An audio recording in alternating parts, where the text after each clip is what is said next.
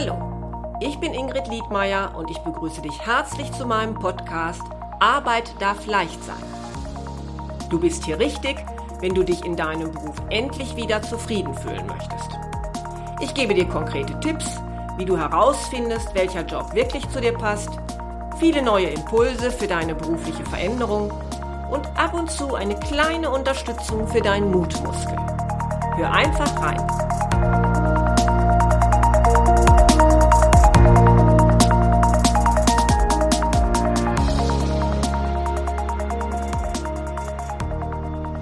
Schön, dass du wieder zuhörst. In der heutigen Episode möchte ich mich dem Thema zuwenden, inwieweit wir unsere berufliche Laufbahn in der Hand haben, selbst wenn uns durch unser Elternhaus nicht unbedingt die große Karriere in die Wiege gelegt wurde. Was tue ich, wenn meine Eltern kein Abitur haben und ich daher zunächst einen beruflichen Weg eingeschlagen habe, der für mich und meine Eltern innerhalb des gewohnten Denkrahmens lag? Wie kann ich mich weiterentwickeln und dann auch finanzielle Hürden überwinden, die für andere gar keine Rolle spielen? Ja, und jemand, die diese Herausforderung sehr gut gemeistert hat, habe ich heute eingeladen. Es ist Anne Krüger aus Kastrop-Rauxel. Und Anne befindet sich aktuell gerade in einem weiteren Veränderungsprozess, denn ab April macht sie den nächsten Karriereschritt.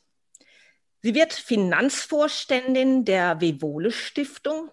Das ist eine Stiftung, die Menschen mit Behinderung einen Arbeitsplatz anbietet. Ja, und zugleich wird sie auch noch Geschäftsführerin der gemeinnützigen Tochtergesellschaften. Hallo, liebe Anne, ich freue mich sehr, dich heute als Mutmacherin in dieser Episode begrüßen zu dürfen. Hallo Ingrid, vielen, vielen Dank für diese tolle Vorstellung, bei der man selber denkt oder ich selber denke, äh, von wem redet sie da? Und ähm, ja, ich freue mich heute äh, dabei zu sein und äh, freue mich auf unser Gespräch. Ja, Anne, denn äh, dein Weg zum. Finanzvorstand, der war ja alles andere als vorgezeichnet. Mhm. Und vielleicht beginnen wir mal so ganz am Anfang. Also wie war das so mit deiner Schullaufbahn? Also Grundschule ist klar, die, die machen wir alle. Aber dann kam ja schon der Übergang zur weiteren ähm, hm. Schule. Was kam da in Betracht? Denn man muss ja sagen, das ergänze ich vielleicht mal gerade an dieser Stelle, du kommst nicht aus einem Akademikerhaushalt. Hm, das stimmt, genau. Ja, also wie du schon gesagt hast, Grundschule gehört äh, für uns alle zum Alltag dazu. Und da ist allerdings auch schon eine Anne zum Vorschein getreten, die mich auch eine gewisse Zeit meines Lebens begleitet hat, die stille Anne. Und ähm, das hat auch dazu geführt, also ich war im Unterricht sehr still. Ich war, wenn die Schüler am Wochenende so von ihren Erlebnissen, äh, am Montag von ihren Erlebnissen am Wochenende erzählt haben, gab es da so die die ähm, ja herausragenden Geschichten und ich habe da ganz ruhig nebengesessen und hatte eigentlich nie so richtig was zu erzählen und habe mich aber auch gar nicht so richtig getraut, vor Menschen zu sprechen. Und ähm, so bin ich natürlich auch Lehrern aufgefallen und das war natürlich auch ein Kriterium, hm, Realschule, Gymnasium, was wird denn aus Anne? Und da hat die damalige Lehrerin meinen Eltern beide Optionen offen gehalten, hat eben gesagt, naja, das kann eine super gute äh, Realschülerin werden, das kann aber auch eine mittelmäßige Gymnasiastin sein. Und äh, am Ende hat sie aber meine Eltern auch ähm, ja, mit ihrer Entscheidung ähm, hat sie ihn überlassen und meine Eltern haben beide ja die Volksschule ähm, absolviert. Und ähm, die haben sich dann allerdings äh, entschieden, mich ähm, ja das Gymnasium besuchen zu lassen. Und ähm, auch da ähm, kann ich halt sagen, gab es in den ersten Jahren für mich das Thema, ähm, wie war ich da? Ich war da weiterhin ruhig, habe also mitgearbeitet, aber war schon auch eher die diejenige, die in der äh, mündlichen Arbeit dann eher schon eine Problemnote hatte. Ich erzähle das mhm vielleicht auch ein bisschen ähm, stärker, weil das ja auch mit weiteren Entwicklungen meines Lebens auch zu tun hat und wie sich manche Dinge vielleicht auch ändern können im Leben. Mhm. Ja, ich hatte, ähm, ich war auch eher eine, also eine mittelmäßige Schülerin. Ich war jetzt nicht die Einserkandidatin ähm, und habe mich da im Grunde so ein Stück weit, wie soll ich sagen, durchgewurschtelt. Äh, Und es hat aber auch alles soweit ganz gut gepasst. Für mich ist in Erinnerung geblieben, ähm, also es gab so, so, Fächer wie zum Beispiel Mathe, ähm, wo ich weiß, es gab Lehrer, da war ich äh, gut in, in, in äh, gewissen Fächern und ähm, dann haben die Lehrer gewechselt und dann bin ich tatsächlich richtig, ähm, ja, hat man das gesehen an meinen äh, Schulergebnissen. Und das finde ich heute auch sehr bemerkenswert, äh, was so alles ähm, möglich ist. Ähm, der Zeitsprung bis hin Richtung Abitur, hm, ich finde für mich ganz bemerkenswert, dass ich eigentlich erst im Abitur so richtig gelernt habe zu lernen. Also das war mir bis dahin ähm, so mit der 80-20-Regelung habe ich mich, wie gesagt, da so durchlaviert. Ähm, hatte halt immer diese mündliche Komponente, das war auch echt hart, diese Elternsprechtage, wo du ähm, gesagt bekommst, ja, könnte viel mehr, ähm, beteiligt sich zu wenig und dann sitzt du da und hast da eigentlich keine richtige Antwort drauf, nur die Erkenntnis, das und das läuft schlecht. Und äh, dann stehst du da vor dem Abi und ähm, dann habe ich meine Lernmethode für mich entdeckt. Also ich bin leider ein Mensch, der gut lernt, wenn er aufschreibt und sich dann im Grunde auch das äh, aufgeschrieben und das Gelernte auch selbst erzählt oder im Austausch ist. Das kostet halt immer ein bisschen mehr Zeit, aber das habe ich dann äh, gemacht und dann bin ich ins Abi gekommen und erstaunlicherweise, jetzt schließt sich so ein bisschen der Kreis, bin ich dann in zwei Fächern im Abi äh, in die mündliche Prüfung gegangen. Und jetzt hätte man ja gedacht, ach du meine Güte, Katastrophe für die Anne, ne, die stille Anne. Ähm, ich habe dann beide Abschlüsse mit einer Eins gemacht. Also so viel zum Thema ähm, einmal still oder einmal introvertiert und äh, das äh, für den Rest seines Lebens. Das fand ich halt auch bemerkenswert. Das waren so kleine erste Momente, wo man vielleicht auch über sich hinauswachsen kann und sieht, was so geht. Mhm. Wenn du sagst, äh, über sich hinausgewachsen, was hat dir denn da geholfen? Mm, ich weiß, dass ähm, ja Wissensvermittlung für mich, ähm, also dieser, diese, diese Lernmethoden da auch wirklich ein Aha-Moment waren. Also schon dieses, ich äh, muss mich jetzt auf den Hosenboden setzen und das ist jetzt echt wichtig, fokussiert und diszipliniert mich auf, die, auf das Thema vorzubereiten. Allerdings auch dann zu wissen, was, was, zu was ich in der Lage bin ja, dieses Vertrauen aus mir selbst herauszuschöpfen, dass das Wissen alles da ist, dass das gespeichert ist und dass das auch, raus darf. Und ähm, das, ähm, ja, das war so eine, eine Erkenntnis, die mir dabei geholfen hat. Die hat Ruhe ins System gebracht. Hm. Vielleicht erzählst du jetzt gerade mal ein bisschen, soweit du magst, von deinem Elternhaus. Also was dir da so in die Wiege gelegt wurde an elterlichen Erfahrungen. Mhm.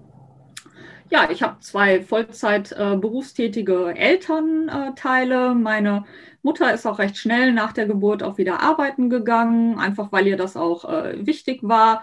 Und ähm, die sind im Grunde beide, ähm, also nicht das, was ich Workaholics bezeichnen würde, aber die gehen schon auch die Extrameile. Ähm, und das habe ich gerade auch bei meinem Vater sehr erlebt. Der ist ähm, Maler und Lackierer und also damit meine ich auch wirklich, der ist Handwerker. Der hat keine, keinen Meisterbetrieb und war selbstständig mit einem Unternehmen, sondern der war Angestellter Maler und Lackierer. Das ähm, ist ein körperlich sehr anstrengender Job, der äh, saisonal auch sehr beschränkt ist. Es konnte auch mal sein, dass witterungsbedingt so in späteren Jahren ähm, kalte Winter, dass das dann eben auch mit der Arbeitslosigkeit zu tun hat. Da musste er sich arbeitslos melden. Und ähm, ja, das äh, habe ich alles so äh, erlebt allerdings auch ähm, tja, eher mit einem ja, mit, einer, mit, einer Pragma, mit einem Pragmatismus, das ist eben so, und weniger ein Klagen. Ja, also die arrangieren sich ganz gut so in ihrem Rahmen und die haben mir immer auch gut vorgelebt, dass beides halt geht. Also Arbeiten ist sehr, sehr wichtig, aber eben auch Erholung. Also wir konnten auch super an den Wochenenden zusammen auf der Couch entspannen oder ähm, schöne Urlaube genießen. Also das war schon möglich. Meine Mutter ist äh, äh, Arzthelferin, also auch eine, ein ganz, ja, die hat gearbeitet, als sie äh, gestartet mit ihrem Job, als sie 14 äh, war und hat dann Zeit ihres Lebens ähm, als Arzthelferin gearbeitet, später noch in so einem Verwaltungsjob. Und ähm, ja, das ist im Grunde so das, was ich mitbekommen habe aus meinem Elternhaus. Ja, das heißt, was wir vielleicht schon mal so mitnehmen können, ist, hm, wir werden ja doch sehr geprägt auch durch, durch die Werte die uns so im Elternhaus vermittelt werden. Und da sehe ich jetzt gerade so eine ganz große Parallele zu meinem eigenen Elternhaus. Mm, ich habe nämlich meine Eltern auch immer als sehr fleißig und arbeitsam erlebt. Und mhm. das macht ja was mit uns. Ne? Das, äh, das heißt ja schon, dass wir als Kinder das so mitbekommen haben, Arbeit spielt eine wesentliche Rolle im Leben. Und für mich hieß das auch immer selber, so der Anspruch für mich war immer auch selber fleißig zu sein. Ich mhm. weiß nicht, ja. ist dir das da auch so gegangen? Auf jeden Fall. Also wenn ich heute also auf meinen, meinen Wertekanon ähm, zurück äh, oder schaue, dann ähm, zählt Fleiß auf jeden Fall auch dazu. Ähm, auch hart zu arbeiten, wenn man äh, eine Sache wirklich will. Und ähm, ich habe für mich vor allen Dingen auch äh, festgestellt, also ich bin eben in, in diesem Rahmen auch groß geworden und ich habe darüber hinaus allerdings für mich auch festgestellt, es gibt eben Themen oder es gibt Sachen, die mich interessieren, die waren für mich auf den ersten Blick erstmal nicht erreichbar. Also ich habe das gerade auch im Gymnasium dann natürlich gemerkt, wo vielleicht auch die äh, Kinder aus dem in Anführungsstrichen gut situierten Elternhaus kommen und vielleicht die ein oder andere coole Markenklamotte anhatten oder oder. Und das hat mich schon äh, gefuchst. Also das fand ich toll, das wollte ich auch. Ähm, ich bin allerdings anders, ähm, ich habe dann anders getickt. Also es gibt heute nehme ich, war oft auch so ein Unzufriedenheitsdenken, so eine Arm-Reich-Diskussion, ja, die da oben, ach, du kannst dir alles leisten, so dieses, ähm, dieser Frust, der daraus entsteht. Und für mich war das eher Ansporn. Also ich habe gedacht, wow, es gibt eben Menschen, die sind auch ähm, kulturell anders aufgestellt, die kennen Theater, Konzert und ähm, da wollte ich auch hin. Ich äh, erinnere mich, dass ich in dem Haus der, der Chefin meiner Mutter äh, vor einem riesigen Bücherregal gestanden habe. Und ich fand das einfach toll, diese Bücher zu sehen. Und ähm, ich habe das ja auch, also ich habe für mich daraus eine riesige Bücherlust ent entwickelt und die ist heute noch ganz präsent. Das war für mich halt auch wichtig, mir etwas leisten zu können und dafür auch zu arbeiten. Es hat dann übrigens dazu geführt, dass ich schon ab ja, ab dem Gymnasium, sobald das so möglich war, auch Nebenjobs immer gemacht habe. Hm? Das heißt, äh, erzähl mal, wann, wie alt warst du dann so, als du anfingst, deine ersten Nebenjobs zu machen? Ja, ich denke mal so 15, 16 und das hat ja. angefangen mit dem Schraubenzählen im Baumarkt, also Inventuren und äh, dann habe ich mich in einem Supermarkt beworben und dann habe ich tatsächlich Wurst verkauft. Also ich okay. habe an zwei Tagen die Woche äh, wirklich hinter der Wursttheke gestanden und später ähm, bin ich dann ich an der Kasse gearbeitet. Ich war Kassiererin, weil man mir zugetraut hat, dass ich halt auch mit dem Geld umgehen kann. Und das habe ich bis ins Abitur hinein zweimal die Woche gemacht. Und ähm, ja, weil ich einfach auch ähm, mir einerseits was leisten kon äh, konnte dadurch und andererseits habe ich damals schon gemerkt, für mich ist so Selbstbestimmtheit und Unabhängigkeit ein ganz großer Wert. Also ich konnte mir damals ein Handy leisten, was zu meiner Zeit noch nicht so ganz möglich war, äh, üblich war. Und ich konnte mir auch die Benzinquittung äh, leisten, ja. Also ich konnte irgendwo hinfahren. Und das war für mich ähm, sehr, sehr wichtig. Und dafür habe ich dann vielleicht auch im Kauf genommen, dass ich dann halt nicht so der Überflieger in der Schule war. Und ähm, ja, das haben vielleicht auch Leute in der Schule nicht immer so ganz äh, ja, gern gesehen, aber ich habe das durchgezogen und ich habe es am Ende auch geschafft. Ja, klasse. Mm, jetzt muss man ja auch dazu sagen, du bist in deiner Familie auch die erste, die Abitur gemacht hat, oder?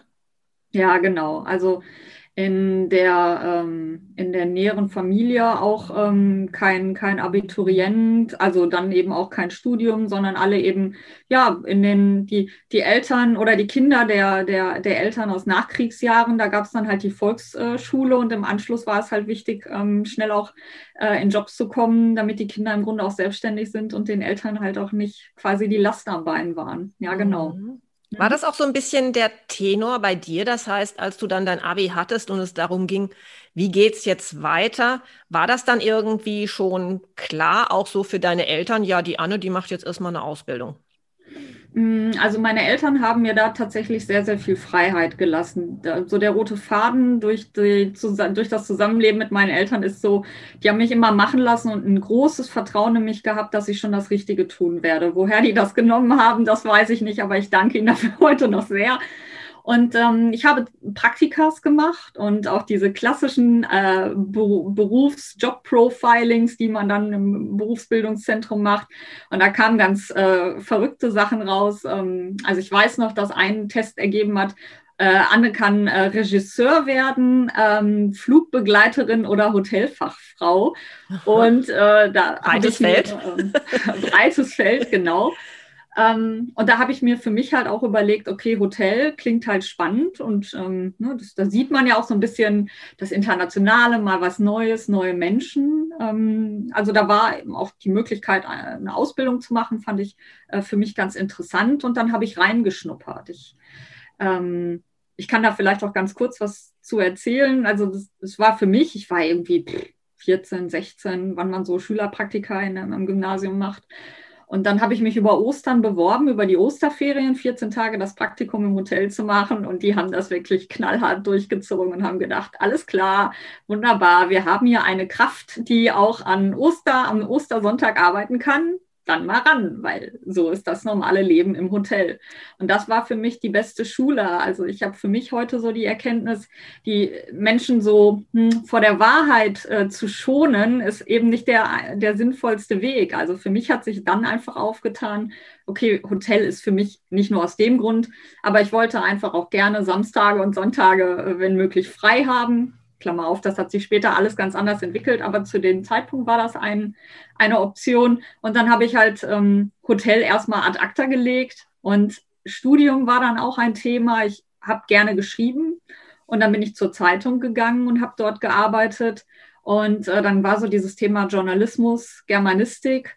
Und bei Journalismus war einfach der NC ein, ein äh, Grund, äh, dass das nicht geklappt hat. Und äh, Germanistik, da war erstmal für mich so diese Frage, und dann, also ich habe mich einfach jahrelang in irgendwelchen Lokalredaktionen von Parteitagen irgendwie berichten sehen und habe dann eben auch gedacht, nee, äh, gähn, das ist es nicht. Ja, und dann habe ich so ein bisschen ähm, recherchiert, was ist denn an äh, Berufsausbildung ähm, ja, möglich. Viele Freunde haben dann Bankausbildungen gemacht und oder sind bei der Stadt ähm, in äh, Verwaltungsjobs gestartet. Und ich hatte dann am Ende die Möglichkeit zu wählen zwischen einer Ausbildung bei der Kirche oder im Verwaltungsbereich oder bei der, bei der Telekom. Ja, und dann habe ich mich dafür entschieden, weil ich im Grunde gedacht habe, das ist eine gute Mischung für mich. Ich habe ähm, die Möglichkeit, was Neues zu lernen. Im Büro zu arbeiten, konnte ich mir gut vorstellen. Und ähm, ich habe dann eben auch äh, weiterhin Geld, um mir halt was zu erlauben. Das war so der Weg. Das heißt, welche Ausbildung hast du dann genau gemacht? Hm, also ich bin äh, Kauffrau für Bürokommunikation und ähm, habe dann parallel noch so auf dem letzten Drittel meiner Ausbildung noch eine weitere äh, Ausbildung gemacht zur Fremdsprachenkorrespondentin. Das habe ich allerdings gemacht, unabhängig von der Telekom. Das war so aus eigenem Antrieb heraus. Ich bin da einfach damals mit einer Schulfreundin zusammen ich glaube, uns hat beide die, die kaufmännische Ausbildung nicht ganz so gefordert. Und dann haben wir einfach noch nebenbei was anderes zusätzlich gemacht. Und ja, das ist zu, also für mich auch ein Beispiel dafür, dass es eben auch immer entscheidend ist, ein Umfeld äh, zu haben oder Freunde, Wegbegleiter, die vielleicht immer schon einen gewissen Schritt weiter sind, als man selber schon die Story im Kopf hat. Weißt du, was ich meine? Mhm. Weil mhm. vielleicht auch deine Eltern dich haben immer machen lassen, die haben dich also nicht behindert auf deinem Weg, was ja auch schon erstmal ein großer Vorteil ist. Aber ja. du brauchtest vielleicht auch noch mal so ein bisschen den Input von außen, jemand, der dir zeigt, was noch so möglich ist.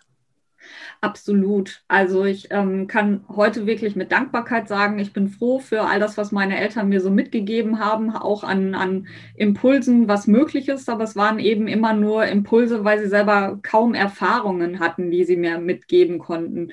Ähm, das heißt, ähm, ich habe ganz viel ähm, Entwicklungsarbeit aus mir selbst heraus ähm, gemacht.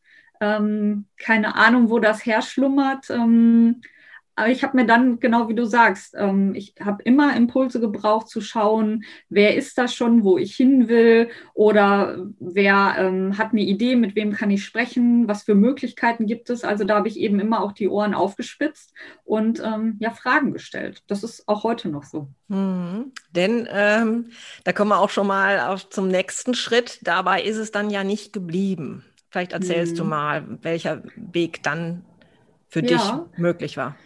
Ich habe ähm, also die beiden Ausbildungen absolviert und ähm, bin dann ähm, ja ins kalte Wasser gesprungen, obwohl ich das so im Nachhinein betrachtet finde ich das auch einen großen Schritt. Aber ich bin dann weggezogen, auch wenn es nur Bonn war und habe dann dort bei äh, T-Mobile im internationalen Marketing gearbeitet. Das passte halt eben auch ganz gut mit der Fremdsprachenkorrespondenz.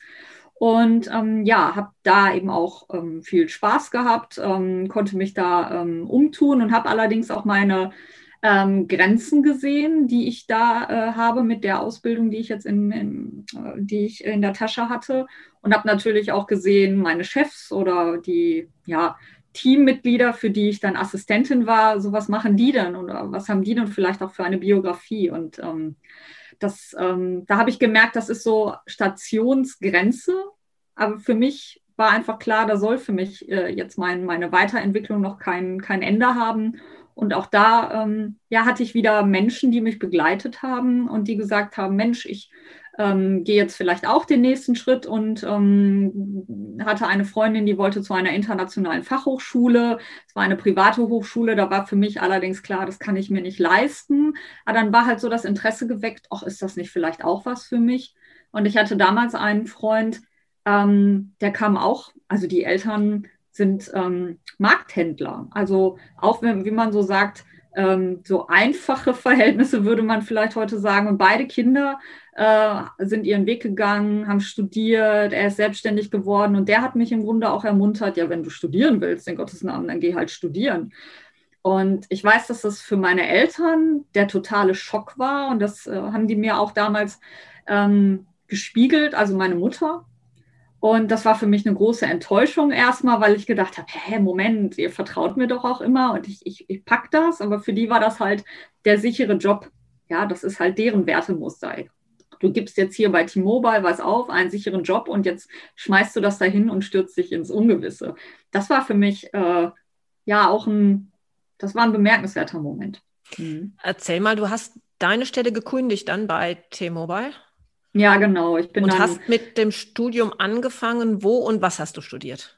Hm, ich habe äh, dann Wirtschaftswissenschaften studiert an der Universität Duisburg. Hm, okay. Und äh, genau, ich habe den Job gekündigt. Ich hatte, ähm, die haben das sehr bedauert. Die haben mir noch so ein bisschen die Fallback-Lösung, glaube ich, ein Jahr oder so gehalten, so nach dem Motto, wenn es mit dem Studium nicht klappt, dann hast du immer noch eine Chance, wieder ähm, zurückzukommen. Also ich war, glaube ich, sechs Monate oder ein Jahr ähm, quasi on, on hold. Ähm, und dann habe ich aber eben signalisiert, nee, das, äh, das passt, das ist das Richtige. Okay. Ja. Das heißt also, du warst dir selbst da sehr sicher mit dem Schritt, den du gegangen bist, obwohl du dann auch noch von deinen Eltern eher so oder deiner Mutter so einen kleinen Stein in den Weg gelegt bekommen hast. Das braucht ja, doch echt Mut, oder? Ja, also das, ähm, ja, das, das war, ähm, also interessanterweise hatte ich immer mal Momente und Stationen, wo ich einfach eine absolute Sicherheit oder ein Gefühl von Sicherheit in mir hatte, Bauchgefühl, Ruhe im System, dass ich auch sagen kann, ja, das ist es genau das Richtige. Und ähm, das, ja, das braucht allerdings auch, also wie ich gerade schon gesagt habe, einerseits Umfeld und andererseits auch das sich selber auch gut zuhören und sich auch selber zu vertrauen. Ja. Absolut wichtig, mhm. ja. Sich immer, immer mal wieder zurückzunehmen und zu überlegen, ja, wer bist du denn eigentlich und wo willst du hin? Ja. Jetzt höre ich aber mhm. schon den ein oder anderen Hörer oder die Hörerin sagen, ja, äh, wie hat die das denn gemacht? Die äh, hatte ja, die stand ja jetzt schon voll im Berufsleben und auf einmal ein Studium. Hm, wie, wie konnte sie das denn überhaupt finanzieren? Mhm. Ja, ähm, absolut richtig. Und ähm, zumal äh, ja Studium auch Investition bedeutet. Also im Laufe des Studiums sind dann auch die Studiengebühren eingeführt worden und äh, gerade auch am Anfang des Studiums. Ähm, also ich, ich weiß noch, dass mein, ähm, mein damaliger Freund mir eine Mathe-Nachhilfe äh, geschenkt hat, ja, weil ich ähm, nach so ein paar Jahren äh, im, im, Job und äh, nur so für die Aufnahme ins Grundstudium, das sind ja immer so diese Klausuren, wo man rausfliegt, da hat er mir das ähm, ja geschenkt als Geburtstagsgeschenk. Und da bin ich dem heute noch sehr dankbar, weil ich das sonst gar nicht geschafft hätte, glaube ich, weil ich wieder in dieses Lernen reinkommen durfte. Und ähm, ich habe dann gearbeitet nebenbei. Also dadurch, das wollte ich gerade fragen, denn deine Eltern, die haben ja wahrscheinlich gesagt, Entschuldigung, Anne, äh, du hast ja eine Berufsausbildung, das ist jetzt deine Idee zu studieren. Also die haben dich ja wahrscheinlich jetzt nicht mehr unterstützen können. Äh, genau, also ich glaube, es gab noch dieses, diesen Punkt mit dem Kindergeld, den gab es noch, das war halt ein, ein, bisschen was, aber ich glaube, das äh, haben die auch immer eher angelegt. Also ich glaube, die haben immer auch mein, mein, das Geld, was es für mich gab, auch investiert. Bin ich ihnen heute für dankbar. Und damals ähm, war halt eben klar, das BAföG bekomme ich auch nicht. Das war dann eben auch aufgrund von irgendwelchen Berechnungsschemata fiel ich da raus. Und genau, dann habe ich gearbeitet. Und dann konnte ich mir eben auch ähm, im Büro auch Jobs ja, aussuchen, weil ich da ja vor, die Vorkenntnis hatte durch meinen Job bei der Telekom und T-Mobile. Ähm, das habe ich gemacht. Ähm, ich habe dann später auch sowas gemacht wie Mieterbefragungen. Ähm, ich habe an Lehrstühlen gearbeitet. Ähm, da bin ich einfach aufgefallen, weil ich so ein anpackender Typ war. Also die haben eben gesehen, okay, die ist sich jetzt nicht zu schade, Bücher, Bücher zu recherchieren, am Kopierer zu stehen. Wenn da Aufträge waren, dann habe ich die halt weggearbeitet. Das ist halt so meine Mentalität. Also ne, lieber was arbeiten. Ich habe das auch geliebt, so diese Recherchen. Da habe ich immer auch für meine Wissbegierde was tun können. Ähm, das habe ich gemacht. Ja, und dann hatte ich tatsächlich auch Glück und ähm, habe ein Stipendium bekommen. Das war so das letzte Drittel im Studium, aber das hat dann auch noch geklappt. Das war super. Ja, das ist ja auch nochmal ein wichtiger Hinweis, denn ich weiß, dass der ein oder andere sich gar nicht so darüber bewusst ist, dass ähm, da man auch selber aktiv werden kann, mhm. um ja. ein Stipendium zu bekommen. Wobei man natürlich sagen muss, bei all denjenigen, die Stipendien vergeben, spielt ja meist auch noch eine große Rolle, dass man eine ehrenamtliche Tätigkeit nachweisen kann, oder? Oder war das bei dir anders? Also muss ja eigentlich, gehe ich jetzt mal gerade so von aus, irgendwas gemacht haben, äh, mhm. äh, dass man, dass man dich überhaupt dafür in die Wahl, engere Wahl gezogen hat, oder? Ja, das stimmt.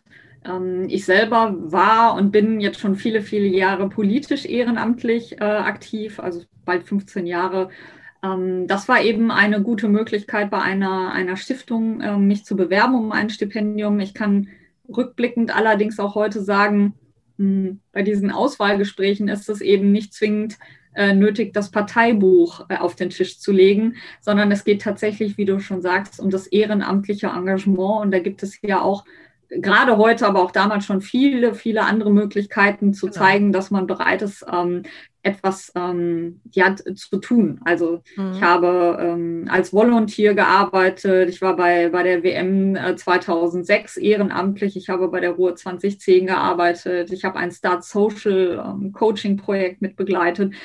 Ich ähm, bin heute, heute noch ehrenamtliche Richterin. Also es gibt ganz viele verschiedene Möglichkeiten, ähm, etwas zu machen. Und es geht halt darum, dass man auch bereit ist, etwas zurückzugeben und auch sich zu engagieren. Das kann halt auch mal dazu führen, dass man Samstage und Sonntage ähm, in Anführungsstrichen vergeudet. Ähm, aber dafür hast du dann halt eben die Chance auch, dass du bei solchen Aufnahmegesprächen dann auch genommen wirst. Mhm.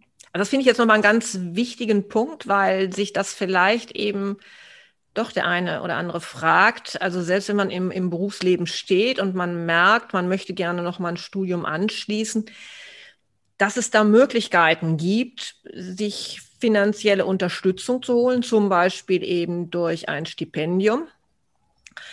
Oder aber eben auch äh, wirklich nochmal sagt, ja, ich, ich arbeite auch nebenher. Ganz klar, also da, da müssen wir vielleicht schon nochmal deutlich machen, dass manche Menschen vielleicht im Vorteil sind, mm, indem sie ja, indem sie zum Beispiel vielleicht einen finanziellen Background haben durch Eltern äh, etc., die es da ein bisschen einfacher ihnen machen. Ähm, aber nichtsdestotrotz trotzdem die Möglichkeit besteht, wenn man selber aktiv wird und was leistet, das auch in den Griff zu kriegen. Oder was denkst du? Ähm, ja, das, also ich stimme dir ähm, da voll und ganz zu. Und ähm, das Entscheidende ist tatsächlich da, also die Möglichkeiten zu sehen und zu sagen, ähm, ich möchte das so unbedingt und dann halte ich eben auch Ausschau, welche Möglichkeiten gibt es. Und ähm, mit Sicherheit hat das auch was damit zu tun, dass das auch unangenehm ist und mit Sicherheit nicht immer nur nach Spaß aussieht. Also äh, warum ich vorhin auf die Samstage und Sonntage zu sprechen äh, gekommen bin, ich weiß, dass ich in dem Studium, wie viele Samstage und Sonntage ich am Schreibtisch gesessen habe, ja, und äh, mich auf Prüfungen oder Arbeiten vorbereitet habe und das verflucht habe, weil ich immer gedacht habe, nein, du wolltest doch diesen Job, an dem du freitags und samstags auf, oder samstags und sonntags auf der faulen Haut liegst. Ja. ja, es geht halt auch darum, dass das eben auch Blut, Schweiß und Tränen bedeutet. Das ist eben auch wichtig zu sehen. Ich glaube, das, das verkennen viele, die dann möglicherweise so von außen drauf gucken und dann sagen, ah ja, da, da reden jetzt nur die, die kommen aus dem Elite-Haushalt, ja. Also so mhm. mal nach der Story hinter der Story fragen. Ja, also gut, ich meine, wir sind uns wahrscheinlich einig, dass es Situationen gibt, in dem sowas vielleicht tatsächlich nicht mehr möglich ist. Also dass man durch äh, private Dinge so gebunden ist, dass man, also zum Beispiel eine Familie noch im Hintergrund steht, die versorgt werden muss oder ähnliches, dass das wahrscheinlich schon, äh, ja, vielleicht der Weg nicht mehr für jeden dann offen steht, dass man aber vielleicht auch nicht frühzeitig aufgeben darf, ne? sondern dass es sich lohnt, mal zu gucken, wer, wer kann mir helfen. Ja, also auch für ähm, den Fall, dass das jetzt nicht unbedingt dazu führt, dass ich mich beliebt mache, möchte ich trotzdem sagen, Ingrid, manchmal ähm, bedeutet es, dass der Schritt zu seinem Ziel dann länger dauert, ja, und ähm, es ein bisschen Geduld braucht, weil du natürlich vollkommen recht hast, wenn ich jetzt gerade, ähm, weiß ich nicht, ähm, Mama geworden bin und jetzt gucken darf, dass ich überhaupt meinen Alltag mit ähm, Familie und zurück in den Job und so weiter, dann kann ich möglicherweise mein großes Ziel, ach, ich wollte doch eigentlich noch so gerne promovieren, ähm, dass das erstmal in weite Ferne rückt. Ich würde halt immer auch stehen lassen, dass wenn es dir wirklich wichtig ist und du dafür brennst, dass du dann immer wieder Möglichkeiten und Räume findest, es zu machen. Also das, das möchte ich einfach auch so, das ist so mein, mein Grundverständnis. Mhm. Ja, mhm. ja, wo du das gerade ansprichst, äh, kann ich ja vielleicht selber noch sagen. Also ich habe ja selbst meine erste Tochter während des Studiums bekommen. Und damals war ja für mich auch dann im ersten Augenblick die Frage, ja, wie schaffe ich das denn jetzt? Wie schaffe ich denn jetzt mein Jurastudium äh, mit meinem Kind? Äh, gut, ich war nicht alleinerziehend. Ich hatte dann ja auch meinen Mann an, schließlich dann an meiner Seite. Aber der war auch noch im Studium und wir mussten ja schon gucken, wie, wie können wir das jetzt hinkriegen. Für uns beide, also sowohl für meinen Mann als auch für mich, war aber auch klar, nein, ähm, das, das Studium, das, das ziehst du doch jetzt durch. Das, mhm. ähm, denn ich wollte jetzt auch gerne halt Juristin werden. Mhm. Und ich glaube, wenn das Ziel so attraktiv ist und man wirklich weiß, nein, da will ich hin, ähm, dann gibt das schon mal noch äh, enorme Kraft, um so, um so manche Hürde da vielleicht äh, zu überstehen, denke ich. Ne? Ja, das, also erstmal großen Respekt, weil ich mir vorstellen konnte, dass äh, könnte, das war schon ein ordentliches äh, Zeit-Tetris, was ihr da gespielt habt, damit das alles auch gut hingehauen hat damals. Und ähm, also wirklich auch eine Herausforderung, das erstmal gematcht zu bekommen, auf jeden Fall. Und ähm, andererseits ähm, dann eben auch wieder so diese, dieses, was du gerade zuletzt angesprochen hast, so dieses Bild im Kopf haben, diesen Zielzustand. Ne? Du hast ja selber auch gesagt, du hast dich eben auch als Juristin gesehen.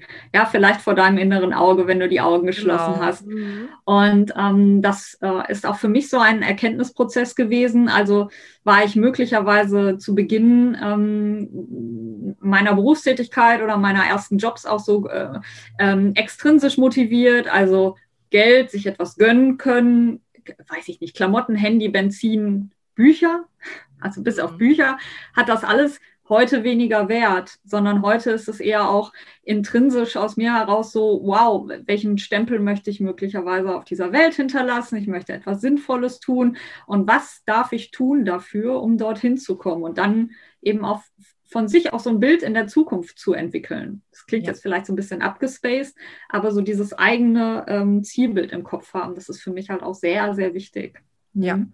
Absolut. Wobei dann eben, wie du schon sagst, das Ziel darf sich dann durchaus irgendwann verändern und, und auch das, was uns wichtig ist, kann sich verändern, ne? durch Erfahrungen, ja. Lebenserfahrungen. Ja. Auf jeden Fall. Mhm. Ja. ja, du hast ja dann dieses Studium abgeschlossen. Wie war das denn für deine Eltern? Also jetzt, ne, du warst die erste, die Abitur gemacht hat und dann klar auch die erste, die studiert hat. Ähm, haben die nicht gesagt, boah, Anne, toll, was du da geschafft ja. hast? Ja, auf jeden Fall. Also natürlich äh, waren die und sind die ähm, stolz auf mich und äh, finden das immer wieder auch ähm, ich weiß nicht, verblüffend oder ähm, wirklich eindrucksvoll, dass ich das dann auch durchgezogen habe.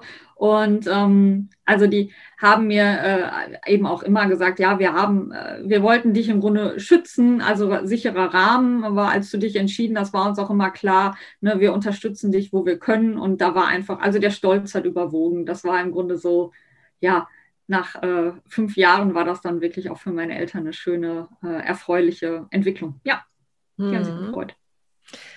Mm, jetzt muss man trotzdem sagen, ich habe das nochmal nachgeguckt, also laut dem Hochschulbildungsreport 2020 äh, nehmen in Deutschland nur 21 Prozent der Nicht-Akademiker-Kinder ein Studium auf.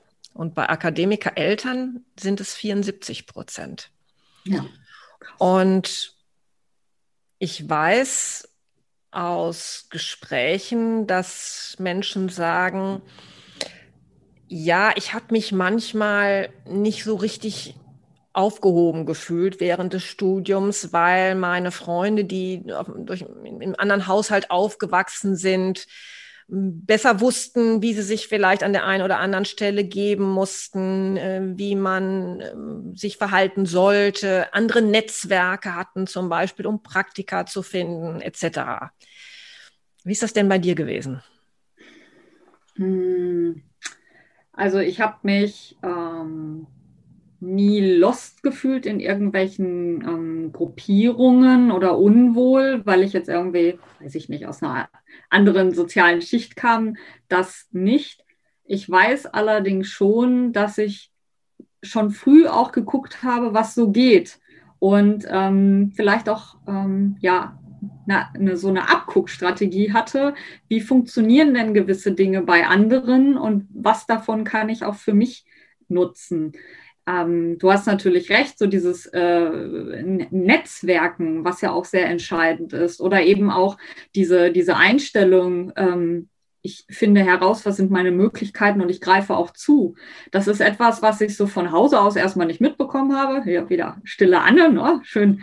äh, vielleicht auch zurückhalten und wo ich eben auch mich ähm, selber erstmal entwickeln und erleben durfte. Und ähm, auch zugreifen durfte. Ja, und das habe ich mir dann teilweise einfach auch bei anderen, die vielleicht so von der Art her so waren, dann auch ähm, ja so übernommen und habe dann eben auch mal gelernt, hier zu schreien, was eben auch in der Welt dazu gehört. Ja, also den Nebenjob an der Uni, den habe ich nicht äh, einfach so bekommen, weil ich denen in irgendeiner Vorlesung aufgefallen bin, sondern weil ich gesagt habe, hier, ich kann was und äh, ich würde gerne und ähm, ich will es mal versuchen. Also lasst mich. Und so äh, sind, glaube ich, das die Punkte, die auch ganz entscheidend sind, zu gucken, auch da wieder über den Teller anzuschauen. Mhm. Mhm. Also du hast so die Fähigkeit besessen, immer die Augen offen zu halten und die Ohren und geguckt, was machen die, die vielleicht da schon sind, wo ich hin möchte und ich gucke mir das so ein bisschen ab. Ich lerne von denen. Mhm, genau, und eben auch flexibel dabei sein. Also nicht festgefahren, schaffe ich eh nicht oder das geht nur so, wenn ich die Erfahrung gemacht habe, das ist A, dann muss es immer A sein, sondern tatsächlich auch flexibel in den, in den, äh, im Denken zu bleiben und mhm. zu sein. Alles ist möglich. Mhm. mhm. Vielleicht mache ich da auch gerade nochmal an der Stelle nochmal aufmerksam auf zwei Organisationen, äh, die da ja auch unterstützen, wenn man eben aus einem Nicht-Akademiker-Haushalt kommt. Das ist zum Beispiel ja hier arbeiterkind.de, wo man sich mal kundig machen kann. Und des Weiteren gibt es auch Netzwerk-chancen.de, wo man gerne mal gucken kann, was die anbieten. Der Vorteil ist, man bekommt Mentoren an seine Seite, die einem vielleicht zeigen, wie manches funktioniert, was man vielleicht machen kann, welche Möglichkeiten man hat, die einem auch unterstützen in Bewerbungsprozessen und die einem natürlich auch ein kleines Netzwerk zur Verfügung stellen. Ne? Also auch das kann nochmal eine Anregung sein, wo man sich helfen lassen kann? Oder würdest du sagen, nö, wäre für mich nichts gewesen? ähm, also ich ähm, stimme dir voll und ganz zu. Ich bin äh, selber tatsächlich auch in der Situation, dass ich dieses Jahr das erste Mal Mentorin bin bei äh, Netzwerkchancen und äh, ich starte gerade erst in einen Prozess, der ähm, das Ach. beginnt äh, jetzt dieser Tage und von daher kann ich dann auch gerne mal darüber berichten. Ja ähm, und ich ja, also deswegen schmunzle ich gerade. Und ähm, dann möchte ich das eben auch nochmal weiter aufmachen, weil ich eben auch für mich gemerkt habe, wie entscheidend das auch ist, ähm, zu, zu Netzwerken, nicht nur um irgendwie den nächsten coolen Job zu bekommen, sondern einfach auch äh, weiter einen Blick für das Mögliche zu eröffnen. Ähm, da gibt es das Format Working Out Loud ähm, und das ähm, habe ich ja auch momentan, bin ich da in meiner achten Woche von zwölfen. Das ist ein Programm jetzt gerade unter dem Hashtag Frauenstärken, sehr sichtbar bei LinkedIn und ähm, auch da, äh, das ist ein Format, wo fünf Frauen zusammenkommen aus unterschiedlichsten Bereichen mit unterschiedlichsten Themen. Und ähm, in diesem Zwölf-Wochen-Programm begleitest du ähm, dich untereinander bei der Erreichung deiner, deines Ziels. Also du hast ein bestimmtes Ziel, was du in diesen zwölf Wochen erreichen möchtest. Und äh, die, die vier Frauen unterstützen sich dabei ähm, mit ihrem eigenen Netzwerk, mit kreativen Vorschlägen oder auch einfach, dass sie sagen, dranbleiben, durchziehen, ähm, nicht den Fokus aus dem Blick behalten. Ähm, das ist auch ein sehr cooles Format und ähm, auch wieder dadurch, dass die Gemeinschaft, das sind, glaube ich, 3000 Frauen, die da gerade mitmachen, auch wieder einen Raum, der sich öffnet, um halt zu sagen, hier bin ich mit meinem Thema, wer ist da, wer kann mir möglicherweise helfen, weil er das Thema auch schon mal erlebt hat und mich unterstützen kann. Also es gibt vielfältige Möglichkeiten. Um ja, ist toll, dass du das gerade nochmal ansprichst. Das äh, kann man, glaube ich, auch gut finden, wenn man mal unter WOL guckt, ne? W-O-L. Ja, ganz ja. genau. Wohl John Stepper ist derjenige, der das äh, entwickelt hat. Genau. Ja, ich habe noch selbst nicht dran teilgenommen, aber habe schon von Menschen gehört, die sagten, das war richtig klasse. Hm. Ja, ja, also auch das nochmal ein guter Tipp, äh, wo man mal reingucken kann. Vielleicht durchlaufen wir jetzt nochmal eben kurz den Prozess nach deinem Studium. Du bist mhm. dann nicht wieder zurückgegangen zu äh, der Telekom, oder? Mhm. Nein, bin ich nicht. Genau. Ja. Was ist dann ähm, passiert? Ähm, ja, ich ähm, habe dann ähm, ja, Bewerbung geschrieben. Das macht ja dann jeder im Anschluss. Und ähm, da ist ähm, für mich ja klar geworden, ich möchte eben auch etwas, ein Unternehmen wählen, wo ich auch spannend finde, was das tut. Und ähm, ich bin dann beim Deutschen Zentrum für Luft- und Raumfahrt gestartet in Köln und ähm, habe da im, im Bereich Projektadministration ähm, als Controllerin gearbeitet. Das war eine Stabsstelle, die Stelle gab es so noch gar nicht und ich habe die dort aufgebaut. Und ähm, da war ich dann ja nach dem Studium äh, die ersten zwei Jahre. Genau. Okay, also im Controlling-Bereich mehr. Genau, ja. Mhm. Ja, ich, für mich war im, im, Studium mit dem Schwerpunkt ähm, strategisches Management, Rechnungswesen, Wirtschaftsprüfung, Controlling, war für mich halt klar, ähm, ich finde es schon spannend, äh, auch mit, mit Zahlen zu, zu arbeiten. Ähm, und andererseits auch das Kommunikative, also dieses ähm, im Austausch sein, jetzt nicht im stillen Kämmerlein, sondern so nach vorne gehen. Mit, und äh, ähm, das war für mich wichtig und da bin, ist es dann das Controlling geworden. Aus der stillen Anne, die kommunikative Strategin. ja, genau, genau. Hast du gut auf den Punkt gebracht. Danach bist du wohin gegangen? Hm, ja, nach ähm, zwei Jahren hat es mich dann ähm, ein, ein Stückchen näher ins Ruhrgebiet gezogen, nach Essen. Und ähm, dort habe ich dann im Stifterverband ähm, angefangen. Auch da wieder eine Stelle, ich habe auch wieder das Controlling aufgebaut und ähm, Strukturen entwickelt. Und äh, ja, da war ich jetzt in verschiedenen Rollen zehn Jahre lang. Da bist du auch, hast du so langsam auch so einen kleinen Aufstieg erlebt, ne? Ähm, ich hatte auch schon in der Zeit beim DLR für mich so das Gefühl, dass ich ähm, auch Spaß daran habe, ähm, also Führungskraft zu sein, jemand zu sein, ähm, der Menschen äh, mit Menschen zusammenarbeitet, sie motiviert, sie befähigt und ähm, das ist mir dann auch im, im Stifterverband gelungen. Ähm, da bin ich äh, genau in eine Führungsverantwortung äh, gekommen und habe da dann eben auch äh, nach und nach Stationen äh, bis hin zur Leiterin Finanzen, Controlling und Organisation genommen. Genau. Ja, und jetzt im April der nächste Schritt zur Finanzvorständin. Genau. Ein, ein toller Weg, den du da wirklich jetzt ne, gegangen bist. Ich. Würde vielleicht noch mal so aus heutiger Sicht fragen wollen, deine beste Freundin, was würde die denn heute über die Person Anne sagen? Über Anne, die diesen Weg so gegangen ist? Was ist das für mhm. ein Mensch, die Anne? Mhm. Ja. Ja, die, was würde die sagen? Die würde ähm, sagen, dass es eine ähm, optimistische Anne ist, eine Anne, die ähm, gerne lacht und gerne auch äh, das Positive sieht, ähm, auch in den Menschen, mit denen sie zusammenarbeitet. Ähm, dass es eine wissbegierige Anne ist, neugierig und ähm, ja aufgeschlossen auch für Neues und ja auch äh, viel Spaß daran hat, neue Menschen kennenzulernen und ähm, da auch immer wieder äh, ja, Spaß daran hat, ihr Netzwerk zu, zu erweitern. Ähm, eine Anne, die eben auch so diese geht nicht, gibt's nicht Mentalität hat und auch gerade das ähm, in Menschen auch immer wieder wecken möchte. Also dort, wo, wo selber sich möglicherweise so Sackgassen auftun, dann sagt, nein, Sackgasse, das geht nicht, lass uns überlegen, was ist der nächste Schritt und ähm, dass man sich da eben auch auf mich verlassen kann und dass ich da allerdings auch in Anführungsstrichen unerbittlich sein kann, weil ich sage, Moment, das ist dein Ziel, wir haben uns vorgenommen und ich begleite dich dahin, aber ich bin auch dazu da zu sagen, halte den Fokus, sei diszipliniert und ähm, ja, das, das bin ich eben auch für, für die Menschen, die mir nahestehen, wenn sie es mögen. Ja, ja, toll. Und, und dann würde ich nämlich direkt, das hast du jetzt ja jetzt schon so ein bisschen beschrieben, was du für ein Mensch dann bist, mm, aber mal anknüpfen wollen, welchen Tipp würdest du denn dann jetzt so aus der Erkenntnis von heute anderen Menschen geben, was notwendig ist, was ihnen helfen kann, wenn sie auch raus möchten aus dem, was sie bisher gemacht haben, vielleicht nochmal die nächste Karrierestufe gehen möchten, aber sich nicht so richtig trauen. Hm. Ja, ähm, also eins habe ich ja gerade schon gesagt, so dieses ähm, flexibel sein, flexibel im Kopf.